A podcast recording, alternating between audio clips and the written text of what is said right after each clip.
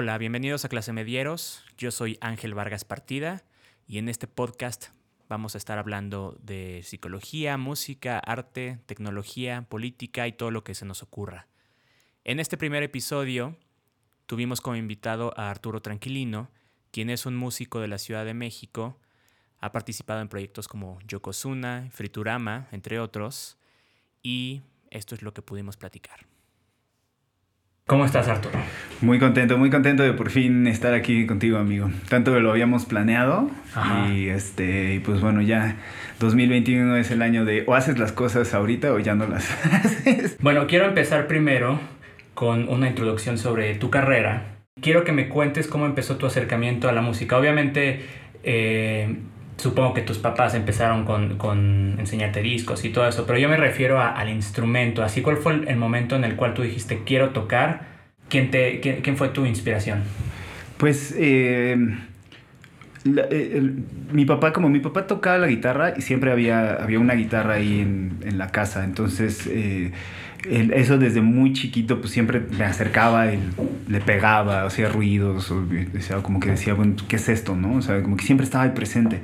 Pero eh, siempre, siempre había esta, mi papá siempre ha sido una persona como muy eh, disciplinada, muy técnica, muy, él, toca guitarra clásica, toca jazz, muy como, o sea, por, por hobby, ¿no? Pero, pero siempre tenía esa, esa, esa, esa imagen de, de, que si te quieres acercar al instrumento tiene que ser una manera como más seria, disciplinada. Entonces eso como que al principio me, me daba un poquito como de como de, como que un poquito como de hueva, ¿no? La neta, o sea, como decía, güey, pues, o sea, sí quiero, como, me encanta la música y quiero acercarme a la música, pero no, como que le tenía como miedo, respeto, ¿no? Ajá. Pero ya a los 15 años que en la secundaria todo el mundo agarraba la guitarra y tenía sus banditas y hacían cosas y eh, estaba, tenía yo amigos que tenían hermanos más grandes y todo era como, todo era Guns N' Roses y Def Leppard y eso, pero pues realmente no, no había una identificación real con, con esa música, porque yo la veía muy lejana, ¿no? Y la veía como de los niños grandes. Y em, digo que me gustaba, ¿no? O sea, me gustaba, o sea, me acuerdo que mi primer cassette de, como de rock rock fue eh, el, el, Use Your Illusion porque un amigo, se lo iba a regalar a un amigo de cumpleaños. Yo nunca lo había escuchado, o sea, a Gons, ¿no? Pero iba, sabía que a un amigo le gustaba y entonces, mamá, ¿me lo compras para dárselo a mi amigo? Y le compré su cassette y él, ya lo tengo. Y entonces, pues bueno, entonces ya lo escuché en mi casa y dije, ah, mira, pues está, o sea, está chido, ¿no? O sea, como que, como que me empezó a llamar la atención pero pues realmente fue hasta, hasta que, o sea, como bueno, cuestión de meses que, que, apareció, que apareció Nirvana y todo el tema del grunge y eso fue como que, como que ya lo sentí más, más real, ¿no? O sea, como que eran, pues, o sea, hasta la imagen, ¿no? O sea, no, no eran este, hombres súper mamados, rodeados de morras y Jack Daniels, ¿no? Tocando en escenarios gigantescos, tocando súper mega cabrón, sino más bien eran güeyes que sabían tres acordes y que se vestían como yo, ¿no? Entonces dije, güey, pues a huevo, ese es, como lo que a mí realmente me motivó a agarrar la guitarra. Y, y mi papá tenía una guitarra de 12 cuerdas eh, totalmente pandeada, horrible, que le había pegado la humedad y todo. Y me dijo, si puedes tocar eso, este, pues te, compro, te compro, te compro una guitarra. Entonces pues le eché un chingo de ganas y saqué, saqué rolas, pero la rola que, que, que le enseñé para que me comprara, me comprara mi guitarra fue una de Black Sabbath, la de Sleeping Village. Y, y eso, o sea, como que mi papá sí dijo, no mames, ese güey ya sí le está gustando y me compró una, una SG, una Gibson SG cuando el dólar estaba en 3.50. Entonces, güey, fueron. O sea, ¿tu primera guitarra fue una Gibson SG? Pues es que, güey, 3.500 pesos fue lo que me costó esa guitarra. literal, 3.500 pesos con un amplificador en una tienda que estaba enfrente, que sigue estando ahí, enfrente de, de Berkham de, de Mesones. y, y, pues, güey, esa, esa guitarra, guitarra. Ajá, es la que se me cayó, cuando me caí en el vivo latino y se partió en tres pedazos y, y ha pasado por muchas reparaciones y al final fue, fue, güey, me desesperó que todos los lauderos, como el primer laudero, y aquí viene el tema clavado, la guitarra, cuando, cuando me caí la guitarra se partió en tres, pero el corte de la madera como, eh, fue, fue en, diagonal. En realidad un laudero inteligente lo que hubiera hecho fue, hubiera sido agarrar ese, sobre ese corte, nada más pegar y ya.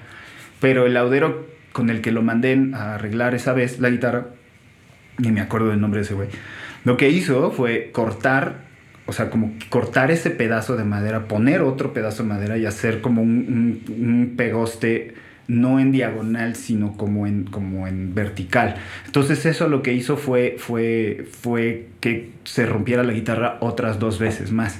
Entonces cada vez que lo llevaba yo con alguien a reparar, pues era imposible, o sea, tendríamos que rehacer la guitarra. ¿no? Entonces me llegó un punto en que me desesperó y, y, y, y, dije, a ver, fui a comprar pegamento para madera y fui a comprar clavos y... Pa, pa, pa, Obviamente la guitarra ya no tiene ni la mitad del sustain ni, que tenía antes, pero sigue de pie. Le puse una, una P90 nada más con, con, el volumen y eso hace que, que, gruña más la guitarra, pero en realidad pues ya este, la tengo por cuestión sentimental y, y este, y esa, pues, esa, fue, esa fue mi primera guitarra y, y, y ese fue como realmente mi, mi acercamiento como hacia la música. Ah, estás diciendo que la de Black Sabbath fue la primera que pudiste tocarle a tu papá, pero una que tú dijeras, por esta canción eh, voy a tocar. Yo, por ejemplo, recuerdo el momento en el que pensé voy a agarrar una guitarra y fue una canción que la verdad es como super X, no, es, no, es, tanto un himno, pero escuché la canción de Anna Song de Silverchair y dije quiero tocar esto. Rolón. Y nada más quería tocar esta canción y por eso aprendí los primeros acordes Ajá. con cejilla. Eh, y mi, esa era mi misión, sacar esa canción y ya. Y a partir de ahí como que dije, bueno, y si saco todo este disco, que fue el Neon Ballroom, y a partir de ahí me empecé a clavar. Fue como que mi proceso, como que fue siempre más hacia componer, porque me, me frustraba mucho que llegaba un punto de la canción en el que ya necesitaba yo dedicarle demasiado tiempo para hacer algo que alguien más ya había hecho. Uh -huh. Esa era como mi perspectiva. O sea, como que empecé, eh, eh, eh, hubo, por ejemplo, no sé, Symphony of Destruction de Megadeth, ¿no? Que era como tan, tan, tan, tan, y ya era como muy fácil. O Smell Like Teen Spirit, que era muy fácil. O sea, pero, pero ya cuando, cuando veía que mis amigos sacaban sus partituras de vamos a sacar Master of Puppets, o vamos a sacar completita, o vamos a sacar una Pantera, o vamos a sacar eso. Como que llegaba un punto en donde decía, pues, ay, ya no me, ya, ya no lo estoy logrando, ¿no? Y, y me desesperaba un poquito pero la canción que realmente, realmente me hizo como, creo que como concretar ese amor por el instrumento fue Say Hello to Heaven de Temple of the Dog, porque era un solo tan fácil en pentatónica, pero tan bonito que yo podía sacar, ¿no? O sea, como uh -huh. que era, estaba cercano a mí, entonces eso, eso como que selló el pacto, güey. Eso como que dije, no, ah, o sea, o sea, sí hubo un punto en donde, donde dije, sí tengo que lograrlo con esta rola. O sea, está fácil, no tiene problema, o sea, lo puedo lograr, lo puedo lograr. Y a partir de ahí, como que ya me hice más disciplinado a, a seguir sacando rolas que iban más orientados más como a un, rollo más blusero o, más gronchero, no tanto como el metal. O sea, aunque el metal me gustaba mucho, pero no, pues, lo, lo sentía muy lejano y, y, y sentía que era como algo muy como como de como jugar Nintendo, o sea, como que era una cosa nada más de sentarse a practicar, practicar, practicar, pero era una cuestión muy técnica. Yo lo sentía muy, o sea, poco sentimental, ¿no? O sea, no lo sentía como tan auténtico en, en ese sentido. Bueno, después de toda esta introducción que tuviste musical, eh, 15 años tenías más o menos, yo recuerdo haber visto a Yokozuna la primera vez, me invitó Matus, un amigo Ajá. en común, y me dijo, tienes que ver esta banda, es como Sonic Youth. Él me vendió el, el, concepto como Sonic Youth. Y una fiesta en la Condesa, cuando la Condesa todavía no era ese lugar eh, lleno de yuppies, todavía había casas abandonadas. Ajá. Y esto fue una fiesta en una casa abandonada. ¿Cuál era la calle? Creo que era Cuernavaca. Cuernavaca. Sí. Y llegué con mis amigos y estaban tocando en el segundo piso tú y tu hermano y después hubo un solo de violín. Sí. Y me acuerdo mucho de esa fiesta porque es una época de mi vida en la cual íbamos a todo lo que hubiera y eran fiestas muy similares, como muy underground y se empezó a cimentar una escena. Uh -huh. Después te ubico más como en la escena del sur uh -huh. de la ciudad. Uh -huh. Si es que en algún punto existió la escena independiente del sur de la ciudad, sí, como sí. todo se concentró después en Roma Condesa y esas zonas, eh, creo que no, no, se ha validado mucho de que en el sur había una, una escena que me parece que estaba llena como de... Había bandas emo, como, bueno, yo ubico Homer School como una banda emo y, conozco a Salvatore desde que éramos morrillos y lo ubico del sur. Eh, estaba la banda de Guacha, que tenía una banda un poco medio de parodia como es él. Eh, la banda del, Push que tocaba Psycho Billy. O sea, era una escena muy variada y recuerdo fiestas en casa de Memo épicas. ¿Qué, ¿Qué, te acuerdas de, de, toda, de toda esa época, de tu transición, de pasar de, de tu habitación, aprender los primeros acordes a, a estas fiestas? Ah, ah, vas a decir que es lo más esto, es lo más cursi del mundo, pero había un comercial, había un comercial de Movistar que decía, haz tu propia escena. Y yo, yo o sea, como que yo realmente, o sea, como que eh, estaba muy, como que no tenía esta seguridad, la verdad, de salir al mundo a, enseñar lo que hacía, ¿no? O sea, eh, desde la prepa empecé a hacer, bueno, desde, desde que agarré la guitarra empecé a componer. Y, gracias a que mi papá tenía cosas en la casa y así como de que platicamos ahorita que, que, los boomers tuvieron esta época que, que, que en Sanborns vendían un equipo así, grabadora, cinta, cuatro carretes y tal, ¿no? Y, y, y, van y compraban cosas. Bueno, mi papá era así, ¿no? Compraba un chingo de cosas que ni las usaba.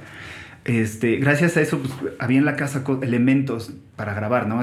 la cosa era aventarse, ¿no? Entonces eh, empecé, empecé a grabar desde, desde la prepa, empecé a juntar a mis amiguitos, decir, vamos a tocar y, casi casi forzar a mi hermano a que tocara la batería.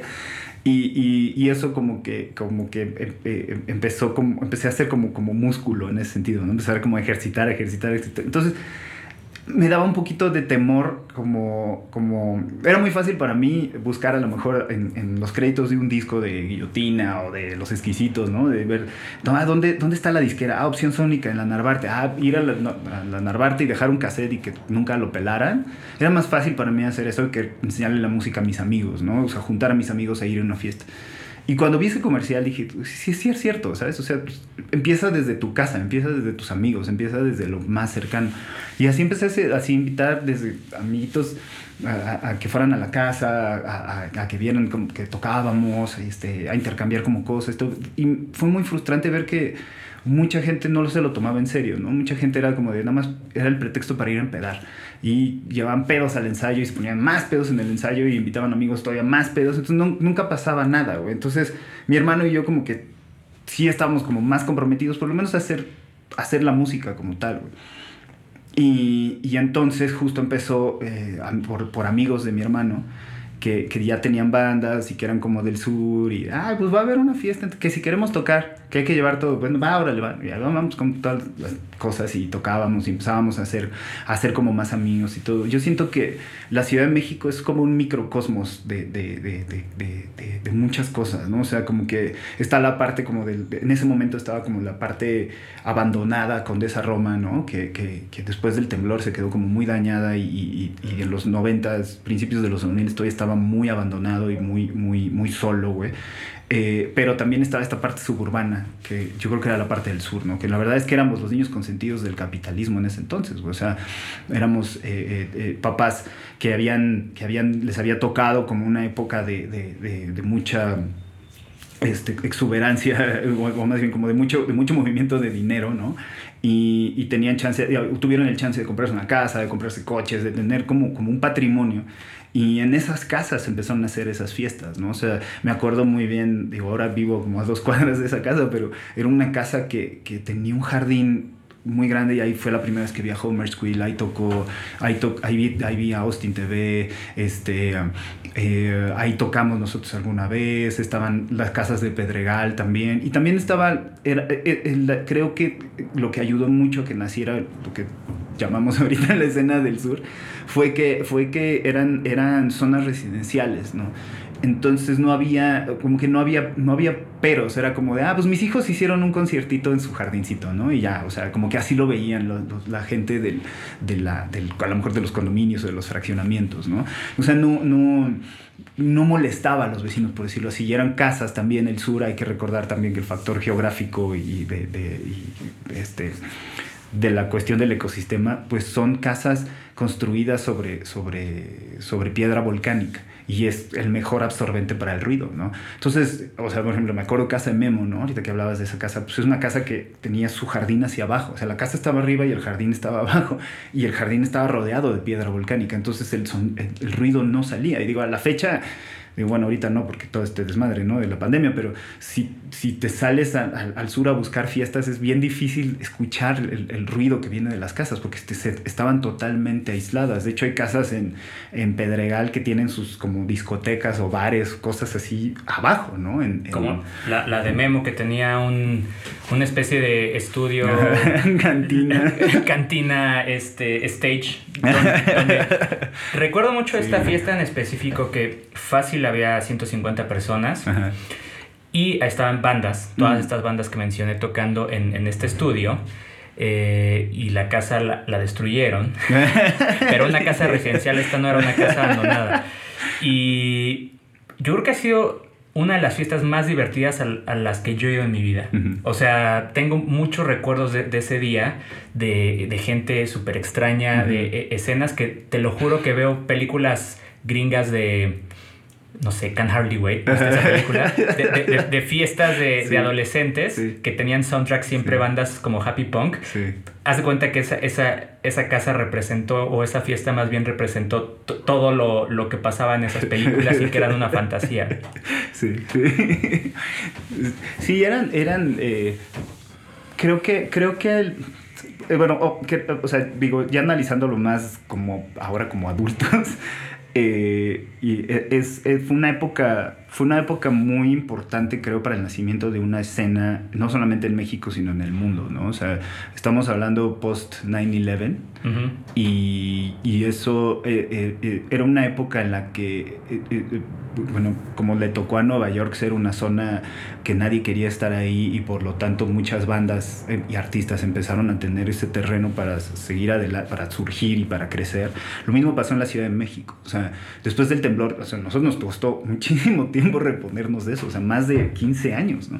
O sea, eran los 2000, y eran el, el, año 2000 y todavía la, la, la, zona de la Condesa estaba, estaba abandonada, o sea, empezaba, empezaba a crecer, empezaba a llegar inversionistas a comprar edificios y, y empezar a, a, correr a los inquilinos viejos, o sea, empezaba un proceso de gentrificación y, y justo ahí como que nosotros empezamos como a, a meternos las narices, ¿no? O sea, este y, y, eso y también la verdad es que sin bandas como Descartes o Austin TV, que fueron los primerititos en, en, decir va por aquí y, pelear por estos espacios que estaban pues muy dominados como por la vieja escuela este, Hard Rock Live y como ese trip, eh, creo, que, creo que sin ellos no, no hubiéramos podido como, como, como hacer mucho, ¿no? Y, y, creo que ese, ese, ese sentimiento de de comunidad lo empezamos a construir pues, pues muchos, pues muchos clase medieros, güey, realmente. Ahorita que dijiste la vieja escuela y cómo Austin TV fue un parteaguas para la independencia y para una forma distinta de hacer las cosas, me puse a pensar qué es lo que puede definir a la vieja escuela de, de la, de la escuela, nuestra escuela, o no sé si llamarla nueva, la escuela contemporánea, bueno. lo que sea. digamos que, que, que, digamos que ya, ya, no somos tan nuevos. Exacto, ya somos vieja escuela ahora. Pero, pero sí ubico que hay un, un perfil de la vieja escuela de músicos uh -huh. que se hacen llamar rockeros. Uh -huh. Y yo, yo creo que no, no, son tan rockeros, la verdad. O sea, yo, yo pienso otras escenas como en Londres, ¿no? Uh -huh. eh, escuchas al punk y el punk tiene, tiene gente como Joe Stromer que la verdad es que era hijo de era una persona con dinero y que se volvió un, un, bohemio, ¿no? Pero en general hay gente que, que, viene de la calle, de vivir como cupas y que hacían sus bandas y es un movimiento que, que sí salió de la calle. Y aquí de repente creo que se le ponía el emblema de rockeros a, a, a personas que no, no, lo eran tanto. Y no, no, lo digo como que sea algo que esté mal, mm. pero creo que la gente muchas veces tomaba estandartes de algo que, que no eran. -hmm. Y el ejemplo es, para mí es Café Tacuba, que es uh -huh. una de las bandas más amadas de este país. Y pues yo ubico a Café Tacuba saliendo en Otro Rollo o en, Siempre en Domingo. O sea, como que toda el, plataforma, la plataforma de Televisa estaba abierta para ellos, en Eres, en la revista Eres, ¿no? Que para mí eso es un poco contradictorio. Y, y, la música de Café Tacuba fue evolucionando, pero a mí tampoco me suena muy rock, me suena como una fusión extensa y muy rica de muchas raíces de cosas mexicanas, de, de, de muchas cosas. Pero a mí no me suena rock, no me suena tan visceral. O, hay ciertas canciones que puede ser como la del, la del borrego, ¿no? Que está en, en, el re, pero son, son contadas ocasiones. Y me parece que la perspectiva de la vieja escuela está muy basada en ir a estudios caros, casi casi donde grababa Luis Miguel, ir a disqueras, tener este managers, tener eh, este, esta prensa y decir que eras rockero, nada más como para vender un producto. Y creo que a partir de, de nuestra generación, el rock, bueno, no, un poquito antes, en Monterrey, ahí sí ubico que hubo un poco, la tirada esta de Monterrey que hubo a finales de los noventas, donde está zurdo y todo, es, me parecía más honesta respecto a lo que la gente hacía. Vamos a hablar un poco de eso. ¿Tú qué opinas? A, mí, a mí me, me, me daba mucho, me, frustraba mucho que la música que a mí me gustaba en los 90, o sea, me gustaba Sonic Youth, como me gustaba Pearl Jam, como me gustaba Pantera, o sea, como que yo estaba muy inmerso como en la cultura, en la cultura este, anglo musicalmente hablando, ¿no? Me gustaba mucho, o sea, me gustaba, también me gustaban cosas como Noi, eh, este, me gustaba Kraftwerk, o sea, como que, como que era como, mi, como mis referentes, ¿no? Eh, gracias a que había programas increíbles como el de Uriel Weissel en, en, este, en la radio, o estaba el, espacio de Willy donde ponía punk underground, y ahí yo descubría Mod Honey, por ejemplo. O sea, como que había espacios donde, donde escuchaba, escuchaba esa música, llegaba a mí, pero en México no había nada que se le pareciera, ¿no? O sea, mis bandas favoritas mexicanas como podría ser a lo mejor Resorte o Guillotina, pues era como, puta, pues es que es lo único que tiene guitarras y es lo único que tiene como el madrazo y por lo menos están diciendo algo que, que con lo que me identifico, pues güey, una chica banda qué, güey, ¿sabes? O sea, la ingrata es como, güey, es la música de, que es, la misma música con la que empedan mis abuelos y mis tíos, ¿no? Nada más que, can, que cantaba para morros, güey.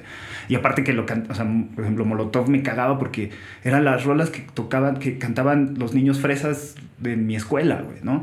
Entonces no había un, yo no me sentía identificado con nada de eso, o sea, la maldita se me hacía como, como, ah, está interesante, pero, güey, el primer disco, el segundo ya después como que igual, era como, como que caían siempre. No, el segundo, ¿no? el primero es el donde, es como el negro, donde viene, donde viene este, oh, ah, el apañón, Ajá, ese, ah, ese, se me hacía, ese, interesante. me gustaba mucho, el circo, se me hacía, se me hacía su Dark Side of the Moon, y después ya se me hacía como de, güey, ya nada más complacer al público, en, en mi perspectiva, ¿no? con Santa Sabina me pasaba lo mismo. O sea, Santa Sabina, los primeros dos discos me hicieron épicos. El Babel era como, ah", y de repente ya como que ya igual, ¿no? Yo, en mi perspectiva. Entonces, o sea, como que eran muy pocas las bandas con las que yo realmente me identificaba. Y luego también el, el tema del discurso, ¿no? Como tú dices, o sea, o sea yo veía como, no sé, o sea, eh, se, seguía, o sea, Sonic Youth siempre fue como, como contracultura, ¿no? O sea, siempre era como poner a prueba hasta sus mismos fans. Y aquí veía que era el camino contrario, ¿no? Era como de, ah, pues ya vi que funciona el chaca, chaca, chaca, chaca, chaca, entonces lo voy a repetir hasta el cansancio, güey. Entonces eso me desesperaba como muchísimo de, de, de justo de, de, esa, de esa movida, decir, ya no voy a decir la vieja escuela, sino más bien esas bandas que en los 90 tuvieron su boom en México. Pero cuando llegaron los 2000, justo, creo que empiezan los 2000 con todo este rollo de, de, de, bueno, finales de los 90, con todo este rollo con, bandas como Niña, este, Plastilina, o sea, este, Jumbo, eh, eh, ¿no? Que, que empiezan a tener justo este sonido como más con el que pues sí ya te puedes medio identificar, pero ya para entonces yo tenía las ganas de hacer música, ¿no? Entonces, este, pues más bien fue como de agarrar la guitarra y a ver por dónde me puedo meter, o sea, a ver quién, quién me da espacio, quién me da chance de tocar, este, quién, qué, qué, qué, qué venue hay para tocar, y, y, ahí empezó justo el proceso de gentrificación que decíamos de la Condesa y Roma, y eso nos sirvió a todos a muchas bandas para tener un espacio. Entonces había veces que tocábamos jueves, jueves en un lugar en la Roma, viernes en un lugar en Polanco y sábado regresábamos a la Alicia, ¿no? Y así nos la pasábamos. Entonces era como el circuitito y, ahí nos iba bien, o sea, nos divertíamos un montón, nos pagaban, o sea, nos, divertíamos. Entonces creo que, creo que ese, ese, ese proceso... Eh, eh, nos llevó a ese lugar Y creo que esa es la gran diferencia entre, entre, entre las bandas de los 90 y, y, las bandas ya de los 2000. Es que en los 90 no había todos esos espacios, la gentrificación todavía no llegaba ahí. Este, para que tuvieras un lugar medio under donde tocar y que al mismo tiempo pudieras invitar gente fresa y al mismo tiempo pudieras hacer conexiones y generar como una escena, ¿no? En los 90 pues era, tocabas en el Hard Rock Live y tocabas en un festivalito, pero tocabas en lugares muy lejanos a la gente, es mi perspectiva. Y, y el único que había que, el único camino que había era tocar en otro rollo. Y ya para los 2000 ya había foros, había, o sea, había revistas como Indie Rocks, había revistas como Marvin, como Warp, este, todavía estaba La Mosca como que medio queriéndose, queriéndose meter, o sea, eh, teníamos esos espacios y pues bueno, el MySpace, que ya la llegada de Internet, que al principio Internet estuvo muy chido y ahorita ya no.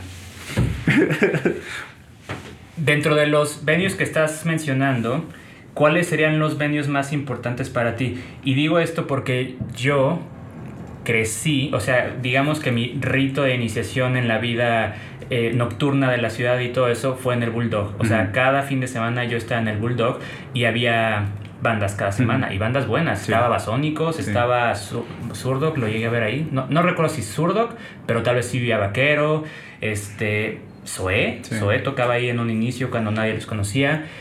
A mí se me hace que fue un venue importante y porque está asociado un poco a la fiesta. Creo que siempre la, la, la, tirada musical ha estado asociada a la fiesta, pero, pero había bandas muy buenas. Y, y, está ese particular hecho que dices ahorita, mencionas, que eran stages donde estaban muy alejados de la gente. En el Bulldog está, estás volando, ¿no? Y creo que en el Hard Rock también era eso, ¿no? Era el, live. Eh, se modifica eso y empiezan a haber venues. ¿Cuáles son los más importantes para ti de toda esta época? El, el Factory es, para mí fue como, como muy... Que tenía un árbol en medio. El Factory tenía un árbol en medio. Creo que eso también le daba esa vibra tan Todos los lugares tienen algo en medio. El Imperial tiene un pilar en medio. El Pasagüero tiene dos pilares en medio. Creo que, creo que, o sea, creo que, o sea, accidentalmente funcionó de dos formas. Uno, funcionaba muy padre para que el público se dividiera entre la gente que sí quería ver a la banda y la gente que iba al convivio. Que está bien, cualquiera de los dos está perfecto. Y creo que el Imperial pasaba eso, ¿no? Estaban los del convivio y estaban los, del, los, del, los que realmente iban a ver a la banda. Y lo mismo pasaba con el Factory, ¿no? Antes de que fuera el Imperial, pues era el, el Piraña, ¿no? O sea, el mismo lugar, nada más que eh, totalmente... Este, en sucio. Sucio, en sucio, con botes.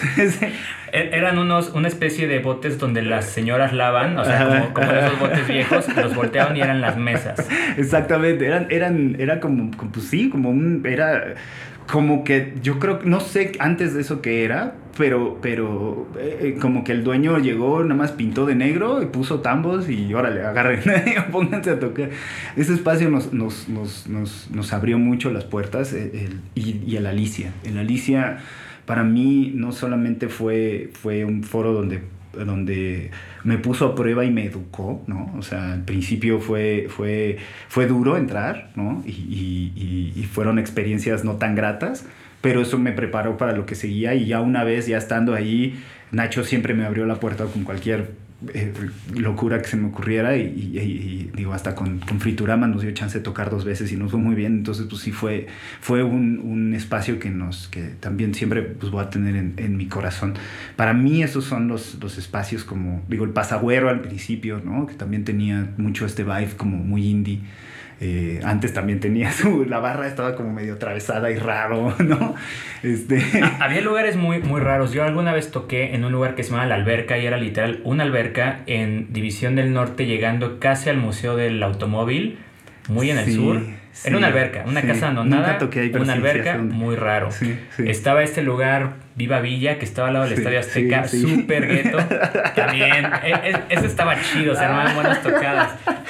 Sí, sí, ahí fue la primera vez que vi a Candy, de hecho. ¿Ah, sí? Sí, sí, ahí. Pues igual yo andaba por ahí, pero todavía sin, sin Candy, o sea, cuando yo tocaba con mis otros proyectos. Que tocó Señor Bikini, creo. Puede ser, puede ser, sí. Sí, sí, sí. sí. Eh, pues sí, o sea, es que eh, eh, y justo, y justo fue esa explosión. Había, había otro que se llamaba eh, bueno, el, Centro Cultural de España, cuando la terraza, cuando empezó igual, o sea, que fue como, si está este espacio, vamos a utilizarlo para, para hacer shows.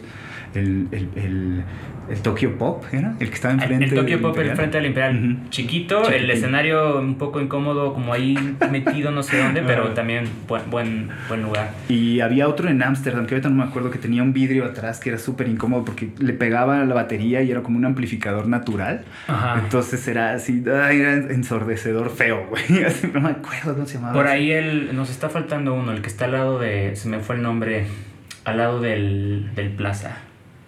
Ah, el pata negra. El Pata- El pat- el- bueno, el Pata Negra y el- y el caradura, el ¿no? Caradura, sí. Que el caradura ya fue como un poquito, o sea, bueno, o sea, sí estuvo como, como presente, pero ya fue un poquito después, ¿no? Antes tenía otro nombre, creo. Pero bueno, estamos hablando de historia antigua, amigos, así que disfruten. Hablando de todos estos venues, eh, estoy pensando, recordando también, la vez que nos tocó compartir escenario en España. Llevamos muchos proyectos Ujú. a España Ujú. y tocamos en un festival que se llamaba, en Sevilla, que se llama Monkey Week. Eh, ahí compartimos, no escenario, pero tocamos varias veces en ese, en ese festival, en varios venues. Y después hicimos nosotros una gira y ustedes también se movilizaron a otras ciudades. Eh, por ahí tuvimos una fiesta en, en Madrid donde tocaron y donde después pusimos música. Padre la experiencia. Sí. ¿Cómo puedes comparar la escena de allá a la escena de acá? Y no me refiero tanto a, a el contenido de la, de la música y las bandas, sino me refiero a los venues, por ejemplo, la forma en la que se manejan, el sonido, este, los recursos que hay en el primer mundo, bueno, si es que España es primer mundo, eh, comparado con México o con la Ciudad de México. Hace, hace como dos años vino, sí fue hace, bueno, sí, 2018, vino, 2019, vino Lucy Rose a tocar un acústico en, en el, en, este, ¿cómo se llama esta librería? El sótano, el péndulo, en la, en este, en la Roma. Y un- uno de los monitores no funcionaba y eh, ya sabes, ¿no? Lo mismo que siempre pasa en México. Y el ingeniero decía, "Ah, es que así estaba. Y um, eh, eh, Alan, Alan, un amigo que fue el que trajo a Lucy, me, me, me habló y me dijo, güey, ¿vas a venir? Sí, por favor ayúdame a solucionar este pedo, porque es que ya me ves ahí trat- trat- tratando de mover la consola, medio que la arreglé, medio que sonó chido. Y nos fuimos a tomar una chela antes del show con, con, con Lucy y nos dijo, es que, por... me dijo, ¿cómo? Antes que nada, gracias por ayudarme a salvar el show, pero me dice, ¿cómo, cómo pueden, güey? ¿Cómo pueden ¿cómo pueden tocar así?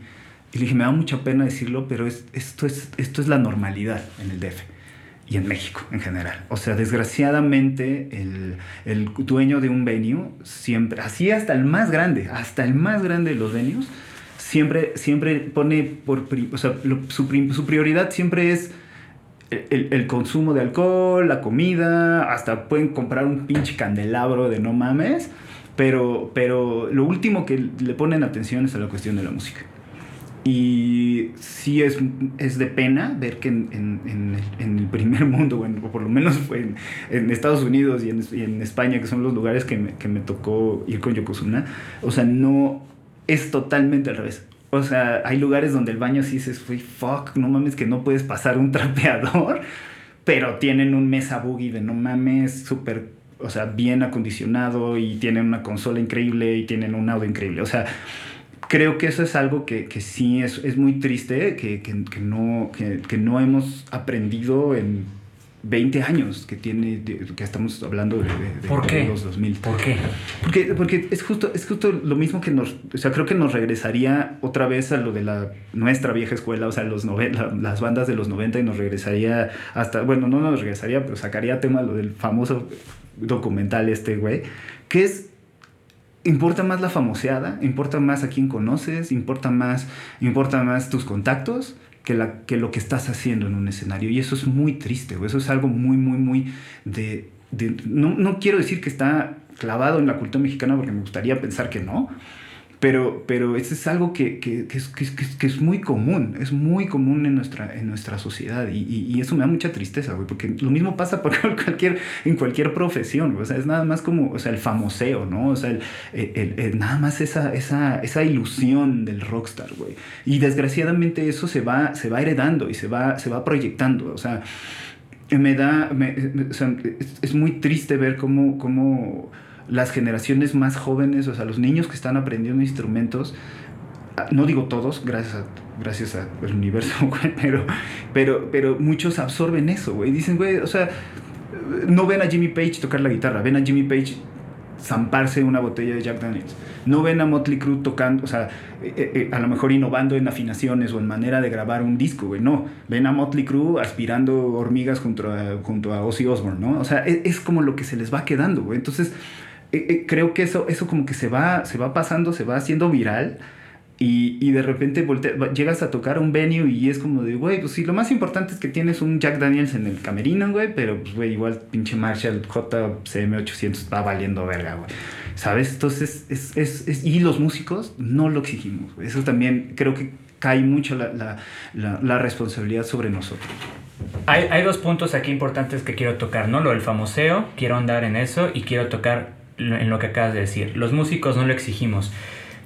Me da la impresión de que el músico tiene este ego dividido, el músico mexicano. Según mi observación, no puedo generalizar, pero he visto que se, que se repite mucho. Hay un ego dividido en el cual tienes este ego frágil, que estás buscando aceptación y fama, y se convierte eso en el principal, la principal motivación, ¿no? Lo demás se vuelve un medio. Y está después de inflar, o sea, si, si, recibes un poco de atención, se infla tu ego, pero al mismo tiempo no tienes la capacidad de ser asertivo y decir, cabrón, tu venue está mal puesto, tu ingeniero no sabe lo que hace, y si lo haces también te, te, te tildan de, de, mamón o de, o de qué sé yo. Me acuerdo que en España eso fue un shock para mí importante, porque como dices, te acostumbras a cómo funciona o, o cómo no funciona o medio funciona la cosa, y llegas allá y te abren el venue a tiempo, cosa que aquí nunca pasa ni en festivales. Ya hay pocos festivales que, que, lo hacen a tiempo, pero generalmente llegas a un festival y está retrasado, eh, apenas está montando el stage, siempre hay un retraso, ¿no? Allá te abren a tiempo el, el venue, llega el ingeniero que va a hacer la prueba de sonido a tiempo, acomoda todo a tiempo, es amable y a mí me, esa parte de la amabilidad me parece bien importante porque aquí llegabas al mejor venue, eh, el Imperial, y la persona del stage que se encargaba de, de, ver que estuvieras cómodo en el stage te hacía sentir muy incómodo, ¿no? Que después ya agarras la broma y, y, bromeas al respecto, pero a mí me parece muy importante notar eso, que de pendejo no te baja, ¿no? A ver, pendejo, quítate del escenario, pendejo esto. Y está esta cultura mexicana de estar sobajando siempre a la gente para sentirse superior. Sí. Y ahí aparece que no existía esto. La gente va a trabajar, básicamente, no va a demostrar algo, ¿no? Entonces hay algo que yo topo mucho sobre el ego herido que hay en México. ¿Cómo podemos resolver un ego herido histórico para que el arte fluya? Adelante. Pues, eh, algo que a mí desde, desde, desde, desde, chico tuve el chance, o sea, mis papás eh, nos llevaron a Disney y así, como ir a conocer otro mundo, ¿no? Porque aunque vas a conocer el, mundo que te, lo, te vende Disney, pues también vas a conocer el mundo de los gringos, ¿no? Y um, algo que a mí me llamó mucho la atención allá, eh, porque desde la primera vez que fui, convivimos con gente que vivía allá y nos quedamos en casas de, de personas que vivían allá. Mi pregunta era, ¿por qué, ¿por qué no hay alguien que haga la limpieza en la casa, como hay en México? ¿Por qué no hay un jardinero? ¿Por qué no hay un carpintero? ¿Por qué no? O sea, que lo pudiera yo ver así inmediatamente, ¿no? ¿Por qué no hay una persona metiendo las cosas en, en, en el súper en la bolsa o afuera lavando los vidrios? Y, y al principio pues, la respuesta de mi papá fue que es que aquí hay dinero, aquí la gente no necesita hacer eso, ¿no? Pero conforme fueron, han pasado los años, como que me he dado cuenta que también es un tema muy, muy cultural, o sea, y que desgraciadamente nuestro sistema económico de nuestro país eh, necesita de ese capitalismo como súper aplastante para obligar a alguien casi casi a, hacer, hacer ese tipo de, profesiones que, que, muchas veces no quieren hacer, ¿no? O ese tipo de oficios que no quieren hacer. Y lo mismo pasa en la música. O sea, a mí me llama mucho la atención que cuando la primera vez que fuimos a tocar un South by Southwest, eso fue en 2010, o sea, no hubiera staff de todo como hay aquí. O sea, aquí era como o había aquí, que eso es un punto al que, pues, sí, al que me gustaría ahorita hilarlo, no quiero perder nada más ese tema, pero, o sea, aquí, aquí, había mucho ese rollo de, o sea, eh, eh, eh, tocaba a lo mejor división minúscula y división minúscula traía, cada uno traía su staff. Y aparte había personal manager, y aparte había manager manager, y había, de de prensa, y había... Y que al final del día terminaban haciendo nada, güey. No digo todos y no digo todo el tiempo, pero... Y, y ahorita que dices no hacer nada, también es es notable que hay mucha gente que no hace nada en este medio y está ahí y, obtiene los beneficios del artista, ¿no? Y a mí los locutores me parecen un poco eso. Los locutores hablan, son un medio que hablan de, del arte, pero ellos mismos se hicieron, se dieron la importancia de ser las estrellas en, este país. Sí, y justo, y justo, y justo cuando, cuando el primer, el primer paso creo interesante que dieron las disqueras grandes como para hacer un cambio, y fue, y fue el último lo último, lo último que hizo Emi como disquera antes de la gran fusión, que fueron estos discos de ¿Cuál es tu rock? Que gracias o sea, a, que, a que nos estaba yendo chido y, pudimos entrar ahí, vendimos bien, fue fue ¿Cuál es tu rock? Fue una iniciativa hecha por Emi para hacer EPs eh, e de bandas independientes y hacer acoplados impulsados por Reactor, o sea, había como una alianza y Reactor iba a poner las rolas, entonces como que se hizo como un circuito bonito donde las cuestiones fueron muy transparentes con EMI, ¿no? O sea, nos dijeron, vas a vender tanto y te voy a dar tanto, y así fue. O sea, nunca hubo como un engaño, por lo menos yo no lo percibí. Y, pero entonces empezó a crecer el fenómeno y de repente un día anuncian, va a haber una firma de autógrafos de cuál es tu rock. Y dije, no mames, o sea, güey, wow, una, voy a firmar una, ¿en, ¿en dónde? En Mix Up Universidad. Oh, ya estaba todo emocionado, casi casi fui a comprar ropa. Así, güey, es mi primera firma de autógrafos. ¿Y quiénes fueron a firmar autógrafos? Los locutores de Rector ahí fue donde cayó el 20, de, güey, realmente lo que, lo que le importaba a la gente, porque eso le importaba al público. Es, es, la cara, el famoseo, ¿no? Más allá de, o sea, no les importaba la gente que, que hacía la música en, esa, en ese acoplado, les importaba la gente que ponía la música en reactor, ¿sí me explico? Entonces, eso lo hemos, lo hemos replicado una y otra y una y otra vez hasta que llegó la pandemia, güey. Y me duele mucho decirlo y va a ser muy polémico lo que voy a decir por favor que nadie se ofenda. Pero. Sí, que se ofenda. O, que se sea, ahorita ya todo el mundo se ofende de todo, entonces da igual. da igual. Pero esto va a servir para limpiar a mucha gente que nada más estaba de zángano. Perdón.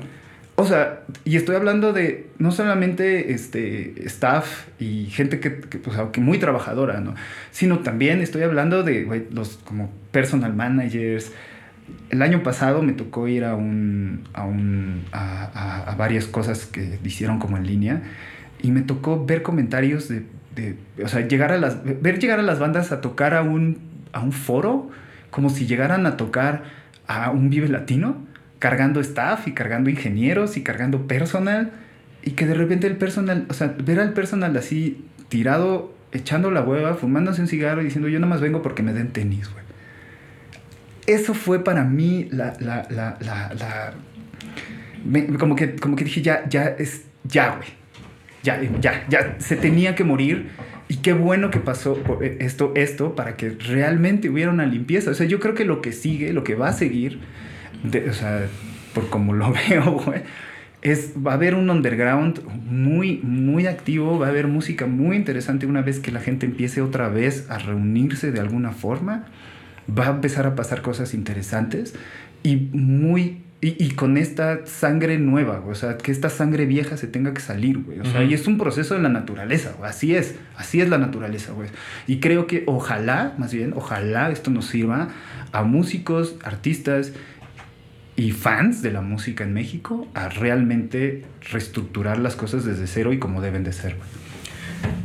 Eh, el, ejemplo que diste de los tenis es muy, muy revelador para mí, porque al último Vive Latino que yo fui fue cuando tocó Vaya Futuro, que yo todavía no tocaba con ellos, pero fuimos a, apoyar los de staff.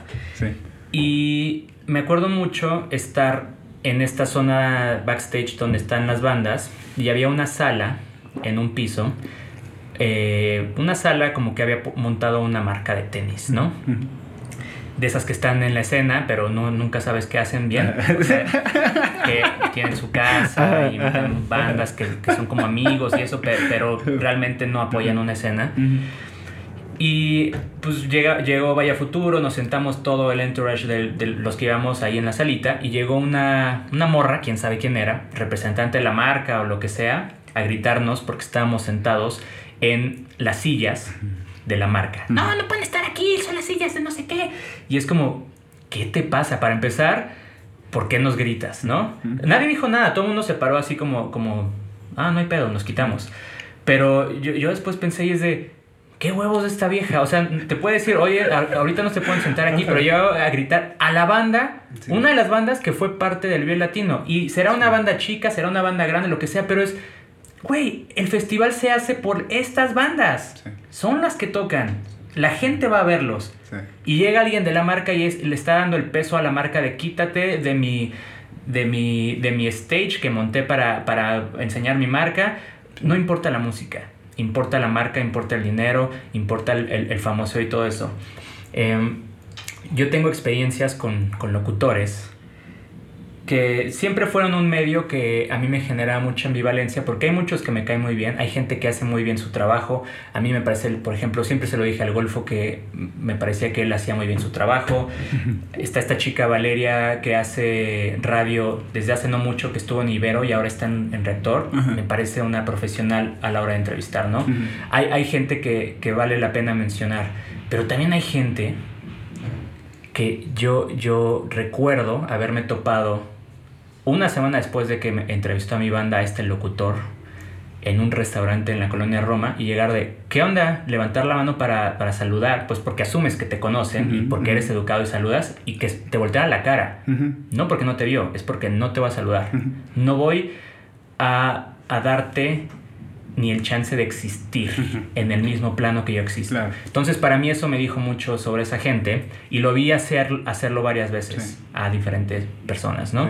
Entonces, ahí yo pensaba, este güey que se cree, o sea, es un güey que podría ser un genio, ¿no? En lo que hace, pero es un güey que se dedica a hablar de un tema que es el tema importante, del arte, de la música. Y él es el que se da la importancia como de esta especie de semidios. Y y a mí la verdad es que eso me hablaba más de sus propias inseguridades que otra cosa. Y, regreso un poco a lo de las inseguridades porque creo que es lo que jode mucho la psique del mexicano, el sentirse tan mínimo que tienes que volverte un hijo de puta para demostrar lo contrario. ¿Cómo tenemos que volvernos? ¿Cómo debe ser el approach humano en este nuevo orden musical independiente que tú sugieres? ¿Cómo debe ser? Yo, yo creo que va a ser algo como muy, como como muy de, como, como una artesanía realmente. O sea, ahorita, digo, cayó la pandemia y entonces, eh, por ejemplo, muchas personas se han dedicado a hacer comida, ¿no? Que no puede haber oficio más noble que hacer comida con tus propias manos y, dárselo a alguien más, ¿no? Vendérselo a alguien más o intercambiarlo con alguien más. Pero, no sé, tomando el caso de, de, Paprika, que, que, que empezó a hacer pan, muy buen pan, by the way, yo cuando he tenido oportunidad de ir a su casa, pues sé que no tiene un horno gigantesco para hacer un pedido de 300 panes, ¿no? Entonces, o sea, su, capacidad de producción es limitada. Como lo mismo muchas personas que hacen comida, ¿no? O sea, su, su capacidad de producción es muy limitada. Entonces, tienen que vender, o sea, lo que venden tiene que estar, o sea, es como lo venden a alguien muy cercano, lo venden a alguien que realmente está apreciando su comida y pueden subsistir. Lo que se va a consumir es lo que venden. No, no, no, pueden darse el lujo a hacer, este, ¿cómo le llaman a eso que sobra? No, no sé cómo se merma, llama. Merma. La merma. Y, y, y, creo que lo mismo pasa, va a pasar, pues está pasando con la música. O sea, el hecho de que, de que por ejemplo, en este momento un artista le dé, o el año pasado le, le, diéramos tanto, empezáramos a darle tanta importancia a Bandcamp, por ejemplo, a comprar, o sea, eh, a comprarle un vinil a un artista ya es como, o sea, no voy a ir a, al pinche mix-up a comprar otro, otro vinil de, de, de los Beatles otra vez, ¿no? Y darle otra vez más dinero a esa máquina, sino mejor voy a darle mi varo a Vaya Futuro para que haga para que para comprarle su vinil, ¿sabes? O sea, sé que para ellos representa una artesanía, es algo que no tiene esa merma. Y siento que eso tiene que pasar en general con la música, o sea, piensa en el Vive Latino, o sea, ve la cantidad de gente que entraba.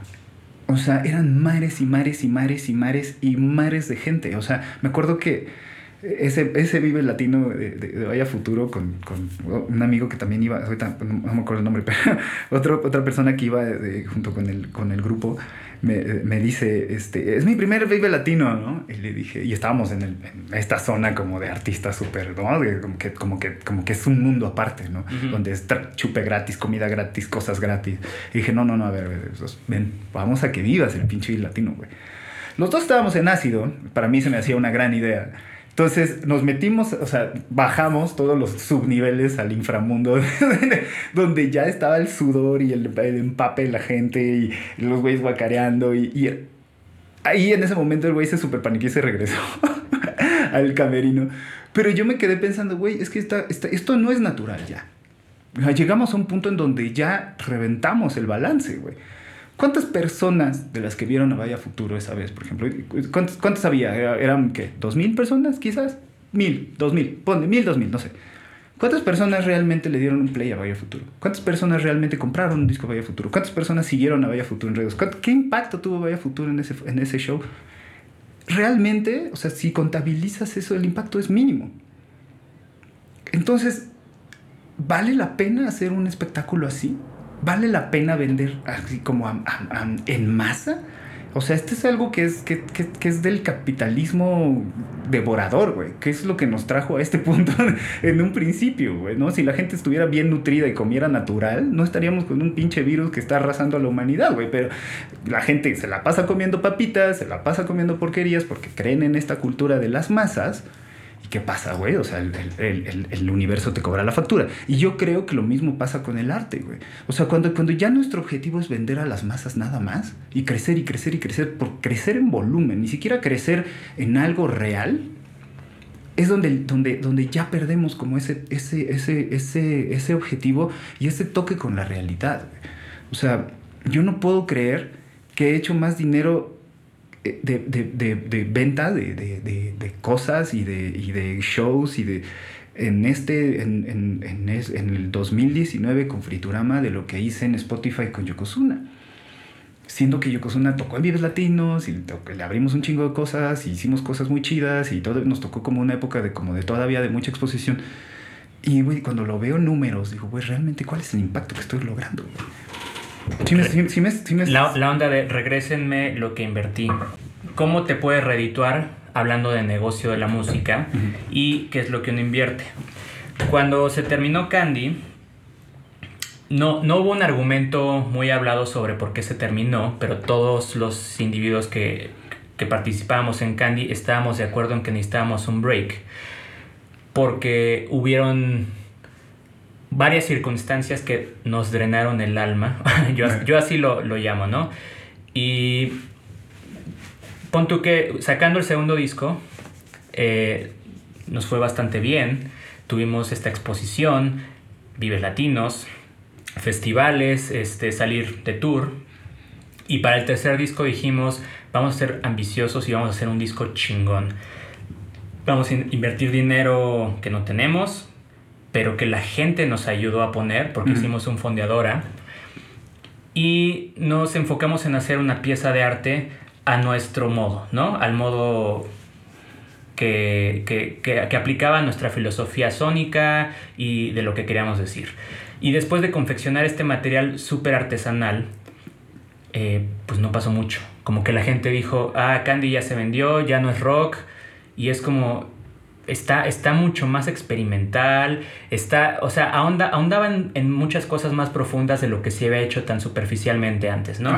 Entonces, ahí está esa dicotomía entre qué es lo que debes de hacer, hacer algo comercial para que la gente te lo compre o hacer algo como lo que tú quieres hacer y desarrollarte como artista. Escogimos desarrollarnos como artistas y ese camino nos llevó a generar un nuevo eh, fanbase que era mucho más pequeño, pero que estaban más concentrados en lo que queríamos decir. Y eso como que nos llamó mucho la atención. Estábamos trabajando desde cero de nuevo, pero ya a nuestra edad y después de tantos años de, de, chingarse, uno dice, vale la pena volver a chingarse y volver a hacerlo. Y de repente la vida va tomando diferentes este, determinaciones y pues tienes que trabajar y tienes que hacer muchas cosas, ¿no? Entonces yo creo que eso fue uno de los factores y otro fue eh, esta gira que, que, se, que, organizó una marca de cervezas que todas las bandas que participamos nos deprimimos después. Digo, empezaron a ver cosillas, ¿no? Haber viajado a España a tocar y como que ver cómo funcionaba el sistema allá y todo. Eh, empezaron a abrirnos los ojos sobre el panorama real de qué tanto invertimos de nuestra vida, de nuestro tiempo, de nuestra energía y de nuestros recursos en algo que no te regresa lo que tú esperas. Y no porque quieras los millones o porque quieras, como, como decíamos hace rato, la superfama, pero quieres sentir que hay justicia. Claro. ¿Hubo ese punto con ustedes en Yokozuna? Sí. ¿Qué pasó? Sí, y por eso, y, y, fue uno de los tantos factores que yo creo que también hizo que tronáramos. O sea, el, el justo, o sea, justo cuando, cuando, en el momento en que, que arrancamos, digo, y creo que lo mismo pasó con Candy, o sea, nos tocó justo ese momento de mucha exposición, nacieron, eh, bueno, no nacieron, pero había disqueras como desde Terrícolas Imbéciles hasta Intolerancia que tenían un presupuesto por lo menos para, para darte esa exposición, tenían los contactos para meterte en un tal cual festival, o sea, había, ¿no? Ese, ese camino donde todavía el radio tenía una, una importancia con las masas, donde, donde había, o sea, había ese mundo, digamos. Y yo lo veía mucho como un intercambio. Decía, bueno, ok, va, órale. O sea, digamos, o sea, terrícolas. ¿Me vas a grabar, me vas a pagar por un disco? Si me lo vas a pagar, este, bueno, no fue el caso con terrícolas, pero con Naranjada, por ejemplo. O sea, me vas a pagar por un disco, lo vas a hacer tú, vas a trabajar ese disco, órale, chido, güey. O sea, ni tú ni yo. O sea, tú no me vas a exigir a mí un peso, ni yo te voy a exigir a ti un peso, porque sé que es tu chamba también. Entonces vamos a, vamos sobre esa, sobre ese punto, vamos a empezar a trabajar. O sea, es una inversión conjunta, ¿no? Pero conforme fueron pasando, fueron pasando, fueron pasando el tiempo, o sea, llegó un punto en donde también no, no, no veíamos eso redito. O sea, hubo momentos de mucha explosión, de mucho, de mucho ingreso, y de repente hubo un momento en donde, güey, ¿y qué sigue? O sea, ya tocamos cinco videos latinos, ya tocamos en España, ya tocamos en el South by Southwest, ya le abrimos a Mia, Mia, Mia, Mia, Miau. ¿Qué sigue, güey? Podemos seguir presionando como para que nos sigan metiendo en los festivales de siempre, como, güey, pasa en México, o pasaba en México, que, de repente decías, güey, ¿por qué pinches resorte le está abriendo a Metallica si no ha hecho un disco en años, güey? Ah, no, es que conocen. Pudimos haber tomado ese camino. Y, y, y, y, como que lo planteamos y dijimos, güey, ¿qué queremos realmente hacer? Y entonces sabíamos muy bien que para hacer eso teníamos que seguir tocando lo mismo y hacer lo mismo y lo mismo y seguirnos repitiendo, güey. Y ya en mi cerebro, o sea, yo siempre hago la broma de que el ácido nos pegó muy distinto. A mí sí me hizo, güey, o sea, me, abrió un panorama muy como de, voy a crear otras cosas, me, me, interesan otras cosas, otros beats, otros sonidos, otros, otra, otra exploración. A mi, y a mi hermano igual, o sea, pero nada más que como caminos muy distintos. Toño ya no quería tocar la batería y así. Entonces cada quien agarró como su, su, su viaje, güey. Entonces decidimos, güey, pues mejor, o sea, ah, y, y, invertimos para, para, para, grabar, después de los amigos, grabar un disco, un disco nuevo. Grabamos ese disco, no tuvo el impacto que queríamos, no, no fue, lo hicimos todo independiente habíamos cortado relación con terrícolas imbéciles y casualmente después de cortar relación con ellos se, se, se, perdió, se perdió como un poquito como la relación chida con el latino y luego con lo del circuito indio perdimos más esa relación con, el, con, con, con Ocesa. Entonces ahí fue un gran bajón porque dije, güey, o sea, realmente ya, ya no está yendo para ningún lado, güey, ya no estamos, ya ni siquiera estamos contentos como músicos y, o sea, con este proyecto, entonces pues mejor ahí muere, güey. Ahí muere antes de seguir perdiendo dinero, antes de seguir perdiendo energía. Y también la gira de Circuito Indio fue una, una gira que nos desgastó muchísimo. Digo, a todos nos puso a prueba mucho, mucho, mucho. Mm. A nosotros nos puso a prueba, aguantamos todavía un tiempo después y llega un punto en donde dijimos, ya, güey, ahí muere. Y este, fue, a, la fecha me, me, me, me, duele, o sea, como, como por una parte, o sea, decir ya no está, pero por otro lado también lo agradezco, lo abrazo y digo, güey, fue divertidísimo, me la pasé cabrón, estuvo increíble, güey. Pero, pero ya, lo que sigue, lo que sigue. Desgraciadamente hay mucha gente que se sigue clavando como en, el, en lo que fue y nesea para que eso se mantenga como en el inconsciente colectivo. Ahorita con esto de la pandemia yo creo que a muchas bandas se, muchas bandas están yendo y, justo justo parte por eso, ¿no? Porque no quisieron dejar, dejar un, un, una imagen de ellos eh, a un lado, sino como que la quieren mantener y mantener y mantener y mantener. Y mm, regresando un poquito como el tema de lo que viene, ¿no? Yo creo que es súper importante para, para, las nuevas generaciones como, como justo recordar eso, o sea, de que, güey, no importa no importa el, o sea, lo que, la, el personaje que te hayas creado, lo que importa es la música que haces, güey, porque pues eso es lo único que es libre, güey. O sea, el día, si el día de mañana quieres hacer cumbia, güey, pues tienes la libertad de hacerlo, güey. Pero si mantuviste esta idea del rockero, o sea, quiero ver a ACDC haciendo reggaetón, güey, ¿sabes? Va a ser imposible, nunca lo van a... Yo creo que ni siquiera lo quieran hacer, pero, sí, ¿sabes? o sea, a eso quiero llegar, güey. O sea, como, o sea, romper un poquito esa, ese, ese, ese, ese asunto. Y justo con el documental este, las grandes quejas es, son, son justo de la, de la, gente más joven, ¿no? O sea, güey, es que eso ni me representa, ni lo entiendo, ni me pasó a mí. ¿O alguna vez, a la, a la que ya no es tan joven, alguna vez lo representó? Pues no. O sea, eso, es, eso es bueno cuestionárselo porque le damos una importancia fundamental o la historia o cierta gente te dice, tienes que respetar esto, ¿no? Como alguna vez alguien me dijo, no te gusta el tri, pues qué pendejo, güey, porque esos güeyes les abrió la puerta a muchos que, que, al final te abrieron la puerta a ti. Y yo, ¿cómo? O sea, yo no, yo no puedo encontrar que haya una asociación entre lo que hace el tri o una relación en lo que hace el tri y lo que hago yo. O sea, ni, ni, ni, en puertas, ni en sonido, o sea, nada. Me, me encuentro totalmente ajeno. Y está ese factor de, de que continuamente el arte en México tiene que ser o muy contestatario y de crítica social, que digo, está bien que el, que el, arte tenga eso, pero en México es como a huevo tienes que hablar de los asuntos eh, referentes al pópulo, que también es como de, no todo el mundo es pópulo en ese sentido, tal vez uno tiene problemas existenciales muy ajenos y esa agenda a seguir es como bastante tricky. Vamos a hablar un poco del futuro, de lo que estás diciendo y tus tu, tu, visión sobre la música nueva, sobre las nuevas bandas, sobre la, la, nueva forma de hacer música, ya estás, lo has dicho este, ahorita, has dado un indicio de, de hacia dónde va, pero quiero preguntarte, ¿cuáles son las bandas que este año tú dijiste, wow, qué pedo? o sea, estos güeyes están haciendo algo. Uh, hablando del futuro, hablemos del futuro. Primero hablemos de qué bandas, la primera pregunta es, ¿qué bandas vienen de...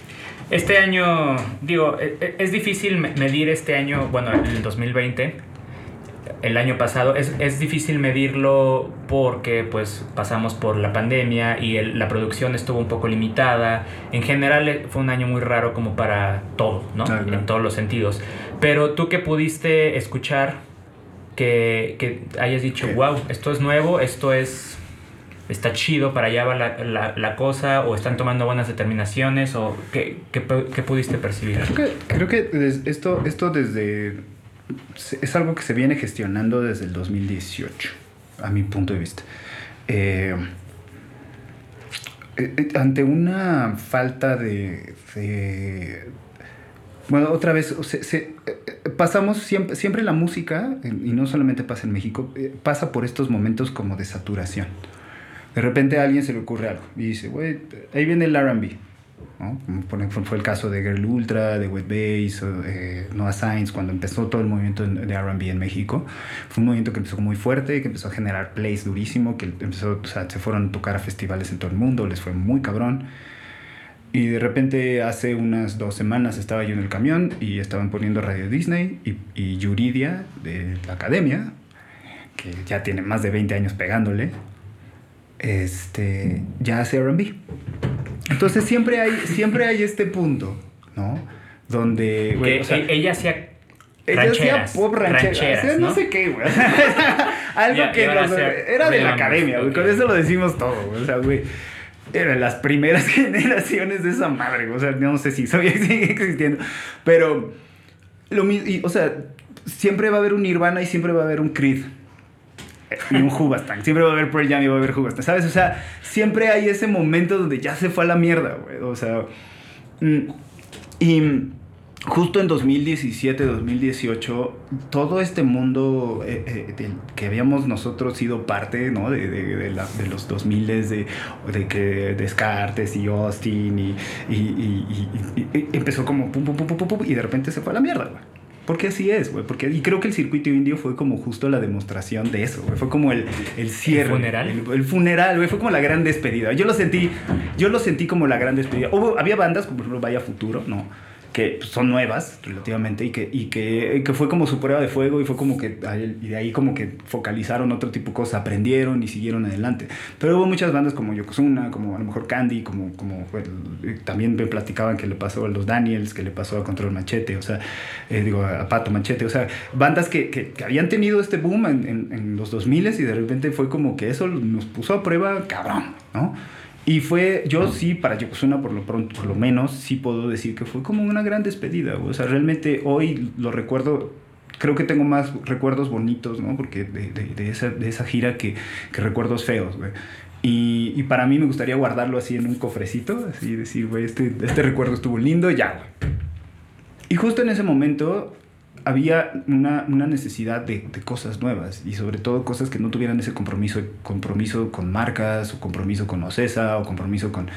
Y nace el 316, que para mí se me hace el, el foro, el, el, no el único, pero quizás el foro más importante de estos nuevos sonidos. Entonces... Mm había bandas, había bandas de, de, de noise, había bandas de, de, de shoegaze, había bandas de dream pop, había cosas muy experimentales In, que indie chileno. Eh, Yo, eh, yo, indie indie chileno chileno. llegué a ver. Y había stoner, había doom y hecho aparte que algo que creo que marcó mucho la diferencia es que es un foro que fue hecho por músicos, con el equipo de los músicos. Entonces, la música era lo más importante. Que sonaras bien era lo más importante. Para quienes no llegaron a ir a 316 o no han ido a 316 eh, o no vayan a 316 en el futuro, pero no sé qué va a pasar, pero, pero es un departamento en, en este, Izazaga. Izazaga, en el centro, que es pues, un, departamento, un edificio pues, muy jodido, la verdad, o sea, muy, muy amolado, no es, no es algo gentrificado, sino es algo muy popular pero es un departamento de estos muy viejos, muy bien, y muy bien acondicionado este, acústicamente, con un equipo increíble, un sonido increíble, donde no caben más de 100 personas quizás, mm, quizás menos, pero la música que vas a ver la vas a ver con la mejor calidad de audio. El chupe tiene, o sea, es a, precio accesible, la entrada es a precio accesible, los, pre, los las tarifas y los, los, los, fees con las bandas son muy justos. Entonces, justo se volvió desde 2018 esta onda como de vamos a hacer algo para cambiar el paradigma, ¿no? Para cambiar justo todo lo que hemos estado hablando de la vieja escuela. Eh, yo quise tocar ahí, toqué como solista y fue, toqué con, con, con Oceans, una banda como más como de post-rock.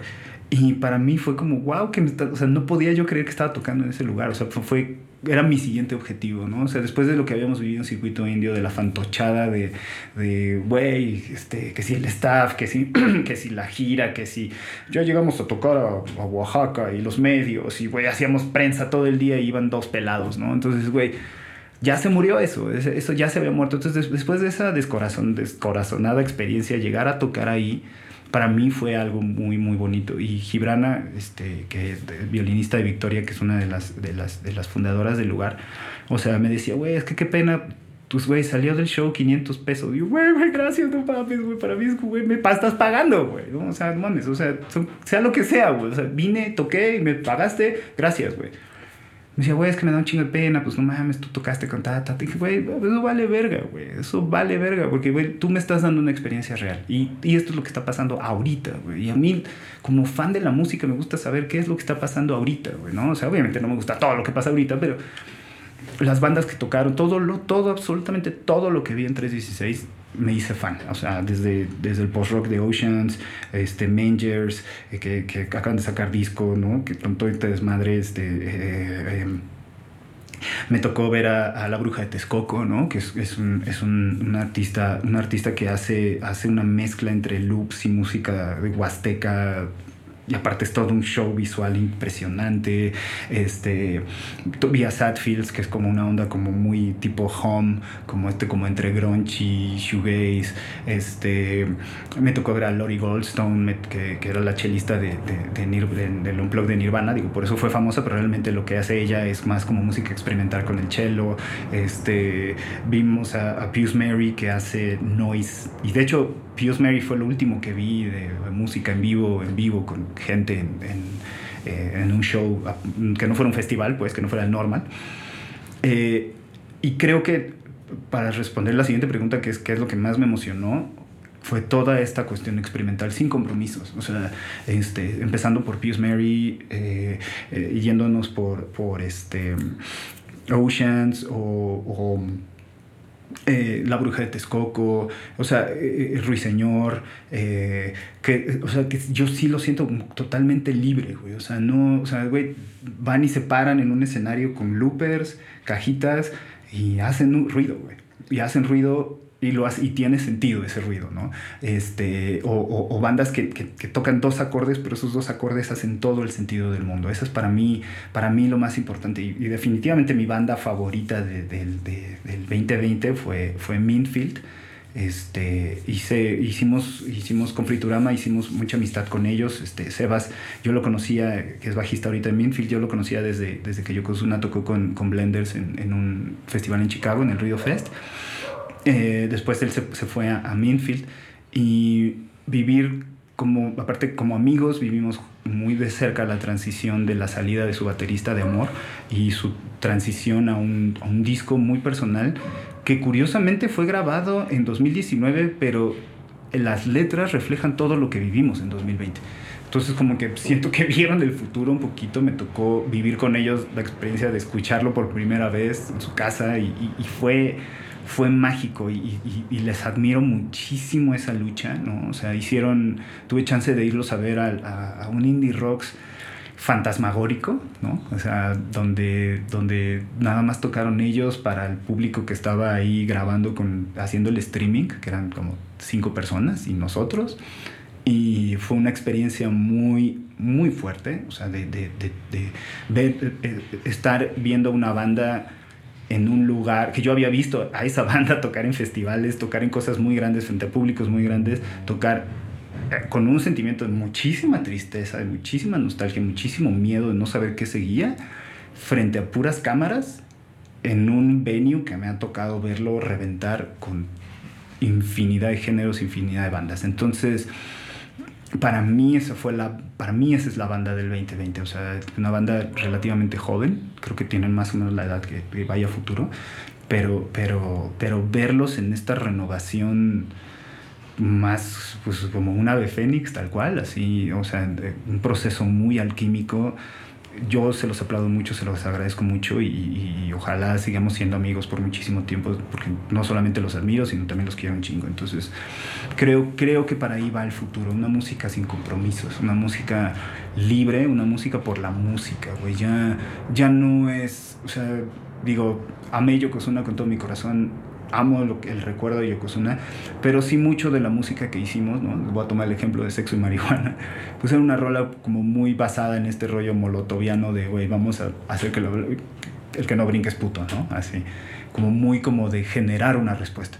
Y ahorita la música no, o sea, siento que ahorita la música va como más hacia adentro, como algo muy introspectivo. Algo introspectivo. Em, el, el último disco que para mí y no, no hablo de, de, la escena nacional, sino eh, estoy pensando que cada época tiene sus discos muy significativos a nivel como mundial. Y el otro día estaba leyendo una lista de los discos que salieron en el 91, me parece que estaba Nevermind, estaba el Ten, estaba uno de Guns N' Roses, Use Your Illusion, creo que era el 91, igual se me va. Eh, salió Metallica el, el negro. El negro. fue, fue un año que están esos discos que son como ya parte de la historia y tienes así varios ejemplos, ¿no? Em, el último gran disco que yo escuché así, que creo que va a ser un parteaguas histórico, que ahorita tal vez no se, no se percibe porque es muy pronto, que digo, no, no es que tenga un año o dos, ya tiene más, no me acuerdo si salió en el 17, pero el, el disco de Frank Ocean, el Blonde, sí. a mí me, me voló la cabeza y yo no era muy fan de esa música y cuando lo escuché, lo que yo percibí es que era un disco súper honesto. Las letras es como hablan, hablan de, de la nostalgia de ser joven y de un rompimiento y yo me podía identificar muy cabrón con, con esas letras y la música no es nada accesible. O sea, tiene un par de rolas que sacó de sencillo, creo que la de Nike, Nikes, pero de ahí en fuera es un disco insular, difícil de entrarle, que lo tienes que escuchar varias veces. Y él, y él tiene la capacidad de que aún así suena pop, Sí. ¿no? Sí. Y a mí me parece que es de esos discos y como tú dices, tiene una característica muy, muy de adentro hacia afuera. Entonces creo que concuerdo mucho en, en, en- en esa perspectiva de que la- las cosas tienen que ir de, de muy adentro, muy individual, hacia afuera y ya quien se vaya sumando a la identificación de eso, Claro. bienvenidos, ¿no? Y creo que es una tendencia que, que va, va a empezar a, a pasar en todos lados, ¿no? Claro. ¿Cuán- ¿Cuántas veces he visto ahora que hay huertos urbanos? O sea, como que ya la manufactura capitalista en masa ya, ya no es atrayente para, para, para nadie, Sí. o sea, en ningún ámbito. Sí, sí no, y, y- y creo que, o sea, y bien lo dices, o sea, no nada más es la música, o sea, el cine ahorita, las propuestas más interesantes este año se me hicieron cine independiente. O sea, o sea, digo, pues sí, claro, disfruto de ver Mandalorian como todo el mundo disfruta unas papitas francesas de- a la francesa de McDonald's, güey, ¿no? O sea, siempre serán increíbles. o sea, entrarle a la gordura capitalista está increíble, güey, pero, pero, pero cuando ya hablas de, pro- propuesta, o sea, sí, o sea, cuando volteas a ver el cine indie dices, güey, mames, ¿y dónde se estrenó? ¿Cuál cine? No, pues ni madres, o sea, se hizo con el varo que se consiguió y se streameó y ya, güey, o sea, pero, pero, y creo que lo, la música, la música como que va para allá, güey, o sea, creo que es más importante que un proyecto se vuelva autosuficiente para que sigas generando cosas libres a que haya un compromiso con alguien para, para hacer algo que no es honesto, ¿sabes? Con tal de, güey, si haces esto vas a tocar en tal festival, si haces esto vas a tocar en tal festival. Y, y eso me, ha- o sea, hablando de festivales, o sea, creo que por eso el último fe- gran festival de este año, o sea, no fue el Vive Latino, fue el Normal, o sea, fue el único, el último gran festival donde se proyectaron cosas con una propuesta real, ¿no? Con una, con una intención como muchísimo más honesta y creo, y para muy, muchísimo menos gente. O sea, yo creo que eso sería como el futuro de los festivales. Y de la música en Y la general y en del arte. Ok. Pues, muchas gracias por habernos acompañado a esta Gracias, primera emisión de- del Gracias. podcast de los clase medieros. Gracias. Obviamente está la puerta abierta para que sigamos hablando porque hay muchos temas de los que podemos platicar, no solo de Sí. música. Pensamientos finales. Mm, que los quiero mucho a todos. La magia existe. Que no les convenzan de que no. Y porque este año he estado escuchando mucho es- ese asunto de la magia no existe. Quien no cree en el COVID, cree en la magia. La magia del caos. Pero Yo la magia Yo creo en la magia del caos. La magia existe. La magia existe y este pues nada. eh, escuchen Friturama. Estamos en redes. Ok, ¿puedes, ¿puedes dar tus redes, por Sí, favor? claro, Friturama con Y, este, así tal cual, Friturama. Y estamos en todos. Perfecto. Entonces nos vemos en la próxima. Yeah.